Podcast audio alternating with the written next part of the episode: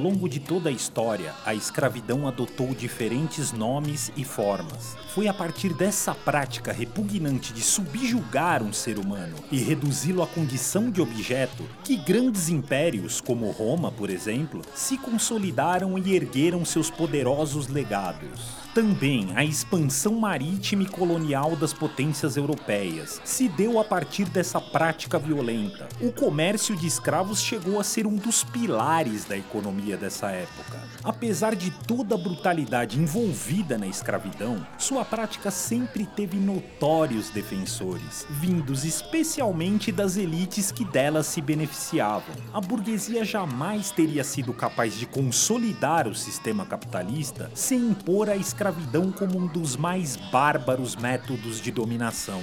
Como isso foi possível? Por que o capitalismo precisou da escravidão para se consolidar como um sistema econômico dominante e assegurar o poderio da burguesia? Afinal, que relações podemos estabelecer entre a escravidão e o capitalismo?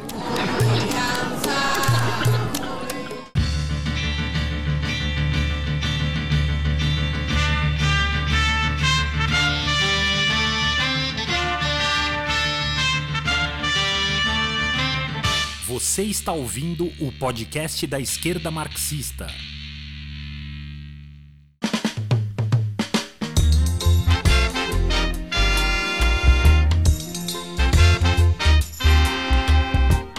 Saudações, camaradas! Meu nome é André Mainardi e está no ar a partir de agora o 29 episódio do podcast da Esquerda Marxista, sessão brasileira da Corrente Marxista Internacional. remember the days of Para falar um pouco mais sobre a história dessa relação brutal entre a prática da escravidão e o surgimento do capitalismo, convidamos novamente a camarada Flávia Antunes, de Joinville, historiadora e roteirista do podcast da esquerda marxista. Saudações, Flávia! Saudações, camarada André, e saudações também a toda a classe trabalhadora e a juventude que combatem nas lutas contra o racismo e todas as formas de segregação e opressão no mundo. É um prazer te receber novamente aqui, camarada Flávia. A escravidão é uma prática nefasta e violenta, utilizada pelas classes dominantes desde os primórdios das grandes civilizações. Essa prática violenta, expressão máxima da exploração do homem pelo homem, vai ser a peça-chave para a burguesia se impor enquanto classe dominante e consolidar o modo de produção capitalista. Você poderia nos falar um pouco sobre as origens da escravidão? A gente sabe, por exemplo, que toda a Europa medieval se construiu a partir do regime da servidão feudal. Como se dava a prática da escravidão e que consequências ela gerou para uma nova forma de organização social? Pois é, André, a prática da escravidão ela se confunde com a trajetória do homem no planeta porque justamente essa instituição é uma das mais antigas da história humana. Então, alguns historiadores do período neolítico eles associam a escravidão às necessidades do trabalho é, criadas pela invenção da agricultura. Então, uma hipótese é que certos grupos passaram a aplicar aos prisioneiros de guerra os mesmos processos e os mesmos instrumentos que eles já usavam, é, não só para controlar os animais, né, como o curral, a coleira, o cabresto, a chibata e a castração, mas também para distinguir a posse, né, como a marca a ferro ardente e o corte na orelha. E outros historiadores defendem que em outros grupos foi ao contrário, que foi a experiência de escravizar pessoas que serviu de aprendizado para a domesticação de animais. É, de qualquer forma, é, seja como for, essa prática ela exige uma, uma densidade populacional grande o suficiente para se estabelecer. Então, por isso que há uma relação entre a agricultura e a escravidão. Então, nesse sentido, as grandes civilizações antigas são exemplos clássicos, né? É, dessa relação, né? Como a China, o Egito, a Babilônia, a Grécia, a Índia e, e as sociedades pré-colombianas. Então, é, em geral, essas sociedades escravizavam, tendo como justificativa é, a punição por dívidas, crimes e prisões de guerra, né? É, sobre o trabalho semi-escravo dos servos na Europa medieval que você mencionou, é importante a gente diferenciar a servidão da escravidão. Resumidamente, os servos não eram propriedade privada dos senhores, né? embora eles tivessem uma relação de total dependência com eles. Né? Os servos trabalhavam na gleba, né? na, na terra do senhor, e para isso eles produziam alimentos para o senhor e pagavam impostos altíssimos, né? E não recebiam salários, né? É, faziam parte, inclusive, das forças militares dos senhores e também eles estavam presos à jurisdição do território desse senhor, né? Daí eles não serem considerados livres, né? Não eram escravos porque eles não se constituíam em mercadoria, mas também não eram livres, né? Por isso eh, eles viviam sob o que a gente pode chamar de semi-escravidão. E estima-se que na Inglaterra, é, em 1086, mais ou menos 70% da população era classificada como servil. E, e, é na luta dessa classe oprimida de camponeses para se libertar da servidão que a pré-história do capitalismo foi traçada, né? É, como em outros regimes opressores, é, a mais fácil e mais efetiva defesa contra a exploração dos senhores feudais era a fuga. Então, durante todo o período medieval, houve uma, uma tensão entre os servos fugitivos que eram perseguidos pelos seus senhores, né? Mas o servo que conseguisse permanecer fugido por um ano e um dia, né, em uma vila medieval, ele se tornaria um homem livre. Então, essa não foi uma simples concessão dos governantes, mas foi uma conquista é, dos servos. Né? Essas vilas, é, que eram conhecidas como burgos, elas foram palco das transformações mais importantes desse período e contribuíram para a nova organização social, né, que você se, se referiu na pergunta, porque é nos burgos que surgem as primeiras organizações de classe, conselhos municipais, corporações de ofício e as guildas, que eram órgãos locais de poder, né? É, através dos quais esses grupos de indivíduos, né, unidos é, por uma luta comum, foram se transformando em classe. Né? Então, quer dizer, há uma transformação social e econômica é, na transição do conceito de feudo para de cidade, e basicamente a cidade estabeleceu a divisão do trabalho e inaugurou uma, uma relação nova entre o campesinato rural e a burguesia na cidade. É um, um relacionamento que vai se caracterizar pela mediação das mercadorias e o fim do regime servil.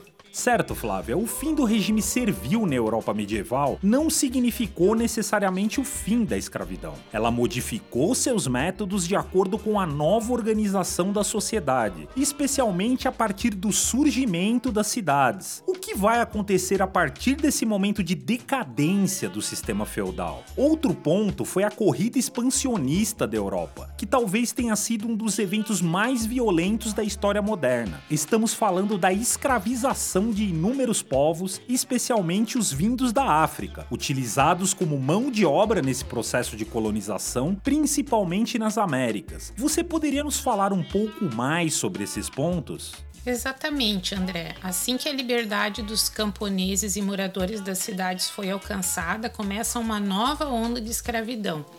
Economicamente, com o declínio do feudalismo, houve um grande incentivo à produção e troca de mercadorias. Né? Então, a divisão do trabalho entre indústria artesanal nas cidades e agricultura criou uma demanda por bens de todos os tipos. E essa demanda foi alimentada por uma complexa teia de rotas comerciais através da Europa e do Mediterrâneo. Então, data desse período a fundação de bancos nas grandes cidades mercantis, né, como Veneza, por exemplo. E a criação dos bancos veio como uma resposta à necessidade do capital financeiro e impulsionou o desenvolvimento econômico para alturas que não se imaginava, né? Então, no século XV, a economia mercantil na Europa girava em torno da produção e troca né, de uma massa cada vez maior de mercadorias e com isso criou uma necessidade extrema por dinheiro, né, como meio de circulação e pagamento.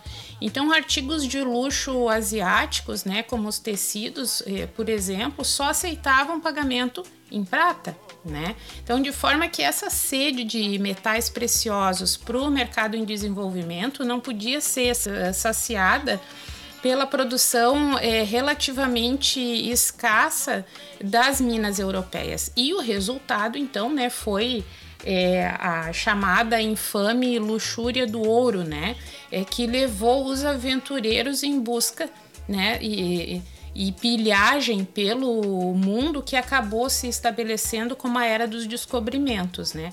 A partir daí, ao chegarem no novo mundo, né, é, que é a corrida expansionista que você se referiu, os europeus pilharam, piratearam, sequestraram, escravizaram e assassinaram o quanto puderam. Então, esse se tornou o modelo é, para a colonização do resto da América. Né? Quase 100 milhões de, de seres humanos foram sacrificados em nome do comércio e eliminados também por doenças desconhecidas, né? É, enviados é, também para a morte é, nas minas, né?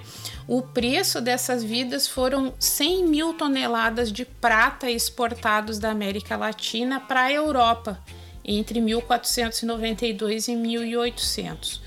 Então, em todos os lugares onde a população nativa sucumbiu, ela foi substituída pelos escravos africanos, testados primeiro pelos portugueses nas plantações de, de açúcar eh, em Cabo Verde. É, o grande feito, né, entre aspas, do mercado mundial foi estender e intensificar a escravidão da antiguidade em uma escala gigantesca, né? Quer dizer, o braço escravo foi uma reinvenção do capital na era dos descobrimentos, né? Então, ao fim do comércio de escravos em 1853, entre 12 e 15 milhões de africanos tinham sido transportados, né? E desses, em torno de 2 eh, milhões e meio morreram é, nessa rota, né? O trabalho escravo ele foi necessário para as colônias porque não havia condições de ter trabalhadores livres nos latifúndios é, monocultores como no, no, Brasil, né? Mesmo porque não havia mão de obra suficiente para isso, é, nem nas colônias e nem nas metrópoles, né? Então, nas colônias portuguesas e espanholas, não se chegou a cogitar o trabalho branco, né? Nem na Espanha, nem em Portugal é, havia, né, como na Inglaterra, mão de obra disponível, né, como a gente já mencionou, e tampouco disposta a imigrar a qualquer preço, né. A população portuguesa era insuficiente, né, e faltavam trabalhadores por toda a parte, né. É, e, e se empregava então em crescente escala o trabalho escravo né? Primeiro dos mouros e depois dos negros, né? Então o trabalho escravo, diferente do trabalho livre, ele não era visto como um custo, mas ele era visto como um instrumento de produção na, na economia escravista, né? Então, o trabalho ele não era considerado um custo que fosse preciso pagar por unidade de tempo, de esforço, eh, de energia gasta no processo de produção. A força de trabalho não era comprada, mas sim o, o próprio trabalhador. Né? Então, o trabalhador podia ser comparado a um instrumento do cultivo a ser analisado em termos de investimento ou meio de produção, né? É, como a terra, mas não como uma atividade geradora de valor em si. A abolição da escravidão é um desses capítulos da história que precisa ser retirado das mãos da burguesia e ser recontado a partir do ponto de vista da organização e luta dos oprimidos. Ela não se deu apenas por uma questão moral da burguesia, mas muito mais porque ela deixou de ser lucrativa. Por que a escravidão deixou de ser o pilar econômico dos países imperialistas? Certamente, André, é, a retórica de benevolência, de concessão da liberdade pela burguesia para os cativos não se sustenta há muito tempo. E esse foi um processo fruto é, por um lado, da organização e extrema resistência do povo negro, e por outro, do próprio modelo baseado na escravidão, que foi tido como economicamente compensador, né, até que a opção pelo trabalho livre se tornou mais atrativa e, portanto, inevitável. Né? Então, era o surgimento da sociedade capitalista e, com ela, o trabalho assalariado. Se nós formos olhar para a questão a partir das metrópoles, na Europa, a classe dominante britânica, por exemplo, tem um sentimento equivocado de superioridade na questão da, da abolição, né? Porque foi de fato a primeira a, a fazê-la, né?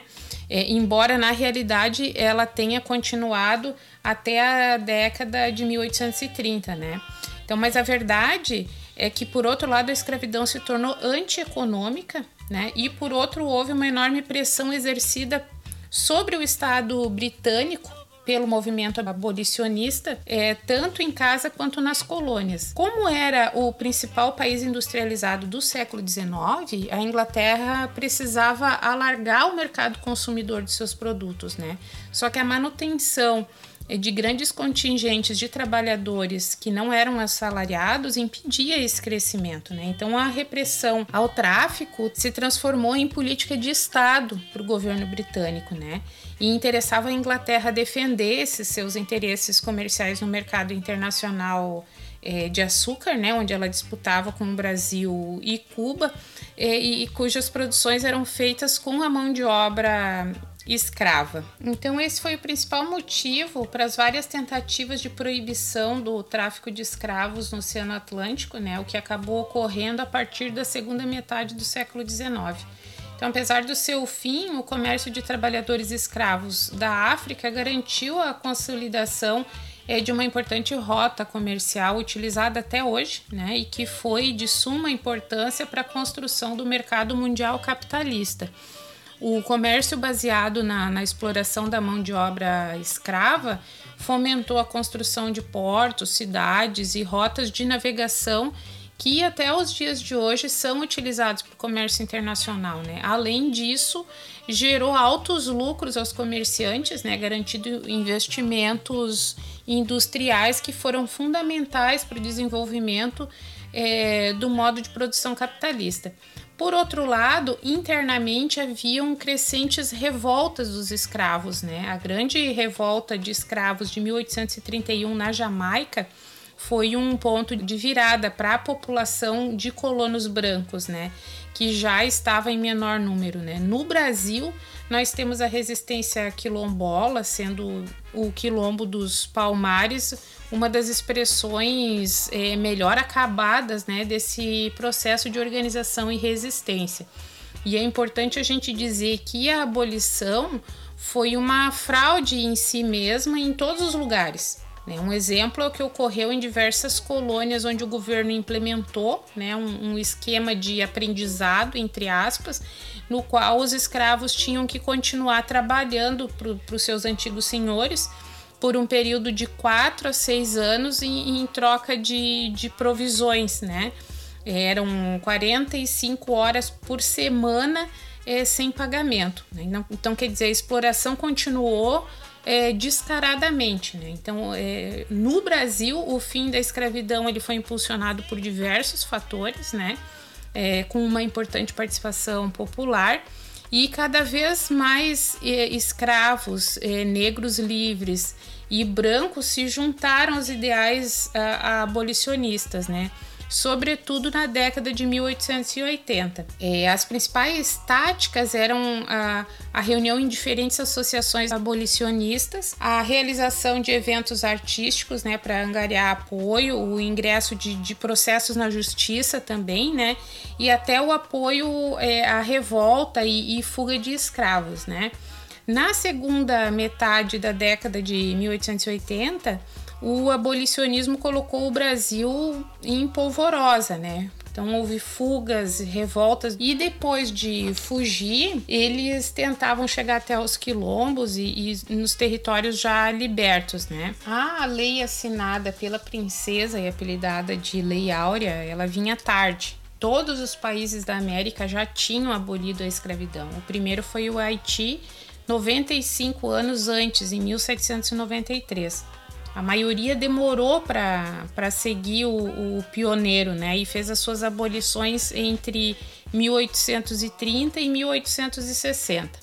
Os Estados Unidos fez em 1865, né? E Cuba foi a penúltima a abolir a escravidão, né? E fez isso dois anos antes do Brasil. Em nenhum outro país, né, entretanto, a escravidão teve a dimensão brasileira, né, enquanto 389 mil africanos desembarcaram nos Estados Unidos, no Brasil foram quase 5 milhões. Né? É, 45% de toda a população que deixou a África como, como escrava é, veio para o Brasil. Né? Então, no caminho, cerca de 670 mil pessoas morreram. Né? Então, o gigantismo da escravidão no, no Brasil também é, dificultou o seu fim. Né? Efetivamente, a abolição no Brasil foi feita muito mais por uma pressão é, das ruas e das senzalas, né? E os escravos começaram a organizar muitas revoltas e, e tomar a dianteira de sair das fazendas, né? Colocando assim é, em xeque a própria questão da segurança pública, né? Eles eram influenciados pela efervescência do discurso abolicionista e também havia um clima de não tolerar mais a questão dos castigos físicos, né? Então, com o objetivo de resguardar os interesses dos senhores diante da possibilidade de uma abolição com a integração dos negros via doação de terras pelo Estado, foi criada a Lei de Terras em 1850 como um mecanismo controlador e regulador. Então, dessa maneira, a única forma de adquirir a terra era via compra direta é, do governo. Então, nesse caso, as terras seriam mercadorias de aquisição é, impossível, né, dado o grau de descapitalização dos escravos, né? E que foi o que aconteceu. É, nenhuma é, indenização ou compensação para os recém-libertos, né, estimados aí em um milhão e meio de pessoas naquela época, né, também nenhuma política de emprego ou de acesso à terra, né? E isso dificultou extremamente né, a integração é, dos, dos ex-escravos aí na sociedade. Dessa forma, o trabalho pesado do campo continuou a predominar a presença dos negros, né? Que na luta pela sobrevivência permaneceram agricultores nos quilombos e depois como trabalhadores eh, explorados aí nos latifúndios, né? É, tudo aquilo que, que representa o trabalho qualificado, intelectual, nobre, era exercido pela minoria branca, né? Ao passo que todo o subtrabalho, o trabalho não qualificado, braçal, sujo, mal remunerado, era praticado pelos escravos e depois pelos negros uh, livres após a, a abolição. Então, o negro brasileiro a partir das suas lutas contra a escravidão e posteriormente é, nas suas mobilizações depois da escravidão na luta pela igualdade racial, incide num fundamental instrumento né, para propor a superação é, do quadro de desigualdade social é, que atinge milhões de brasileiros. Né? Por isso, para entender a conjuntura atual das classes dominadas no Brasil, é preciso a gente analisar as duas dimensões centrais da dominação a classista e a racial. Flávia, não podemos deixar de falar também dos resquícios que a escravidão deixou para a atualidade. O racismo, por exemplo, é um deles. Nós temos acompanhado atentamente o movimento Black Lives Matter nos Estados Unidos e em inúmeros outros países contra o racismo. O que você tem a nos dizer sobre esse processo atual que tem fervilhado nas ruas em inúmeros países no último período? É, o mundo ele está é, visivelmente em ebulição. A classe trabalhadora está exausta de tantos ataques e, e, opressões cotidianas, né? E nós sabemos que o racismo e o capitalismo são faces da mesma moeda, né? E por isso o racismo exerce um papel central na dominação da classe dentro desse sistema. A destruição que nós assistimos pela TV dos ícones da, da dominação europeia sobre os negros e os demais povos tradicionais da América é, representa um ato simbólico sobre o que realmente a gente quer colocar abaixo, né? que é a ordem capitalista e todas as suas formas de opressão e segregação. E a classe trabalhadora americana tem dado uma demonstração de força incrível né, para o resto do mundo. É, essencialmente, o movimento Vidas Negras Importam está estremecendo os pilares da, da nação mais poderosa do mundo né? E isso reverberou em protestos em vários países, mostrando escancaradamente que a luta antirracista é uma luta essencialmente anticapitalista e antiimperialista. Né? E uma das cenas que, que chamaram a atenção nos atos que ocorreram nos Estados Unidos foi a barreira feita por mulheres brancas para proteger com os seus corpos os manifestantes negros, né? Então, mais um ato que mostra que o combate ao racismo é parte integrante da luta de classes contra o sistema capitalista, né? Que efetivamente não tem mais nada a oferecer à humanidade. Então, na medida em que se aprofundam as políticas de austeridade que atacam os direitos mínimos da classe trabalhadora, é, que os recursos públicos, né, como os da educação, saúde habitação e saneamento, são retirados do, do orçamento do Estado e são canalizados para o uh, pagamento dos bancos, existe uma, uma piora considerável nas relações de, de existência e aprofundamento da miséria e da desesperança, né? E obviamente que os efeitos dessa crise mundial do, do sistema capitalista tende a agravar ainda mais as condições de vida da população negra, né? Que é o maior contingente do proletariado. É, o que possui as piores remunerações, né, executa as funções mais desqualificadas e que atua na informalidade e nos subempregos. Né? Esses movimentos nos mostram que está cada vez mais claro para a classe trabalhadora e para a juventude que é preciso romper com a ilusão de acreditar que, que, o, que o seu destino será diferente no, numa sociedade de classes é, centrada na exploração e, e, numa suposta humanização desse sistema capitalista, né? É, esse sistema não tem mais nada a oferecer para a humanidade, né? Como a gente já mencionou, a não ser a barbárie e a degradação de todo modo de vida, né? Foi um prazer te receber aqui de novo, Flávia. Considerações finais? Então, para concluir, André, eu gostaria de frisar, né, que denunciar e combater o racismo é uma tarefa cotidiana. E essa tarefa deve estar combinada com a explicação paciente de que é necessário destruir o sistema capitalista, porque é no ventre desse sistema que são geradas todas as formas de exploração e segregação. E isso se chama luta de classes. E a revolução está colocada como uma necessidade urgente na ordem do dia para nossa classe, porque não há mais espaços para reformas e tampouco para nenhum tipo de política social compensatória. Bom, estamos chegando ao final de mais um episódio. A trilha sonora que nos acompanhou durante toda a transmissão de hoje traz o reggae do cantor jamaicano Burning Spear.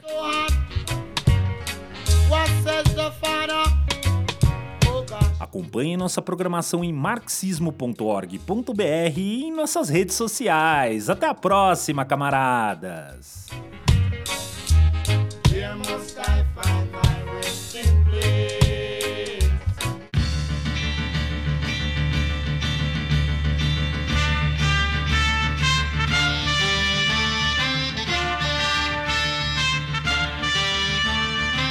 Você ouviu o podcast da esquerda marxista.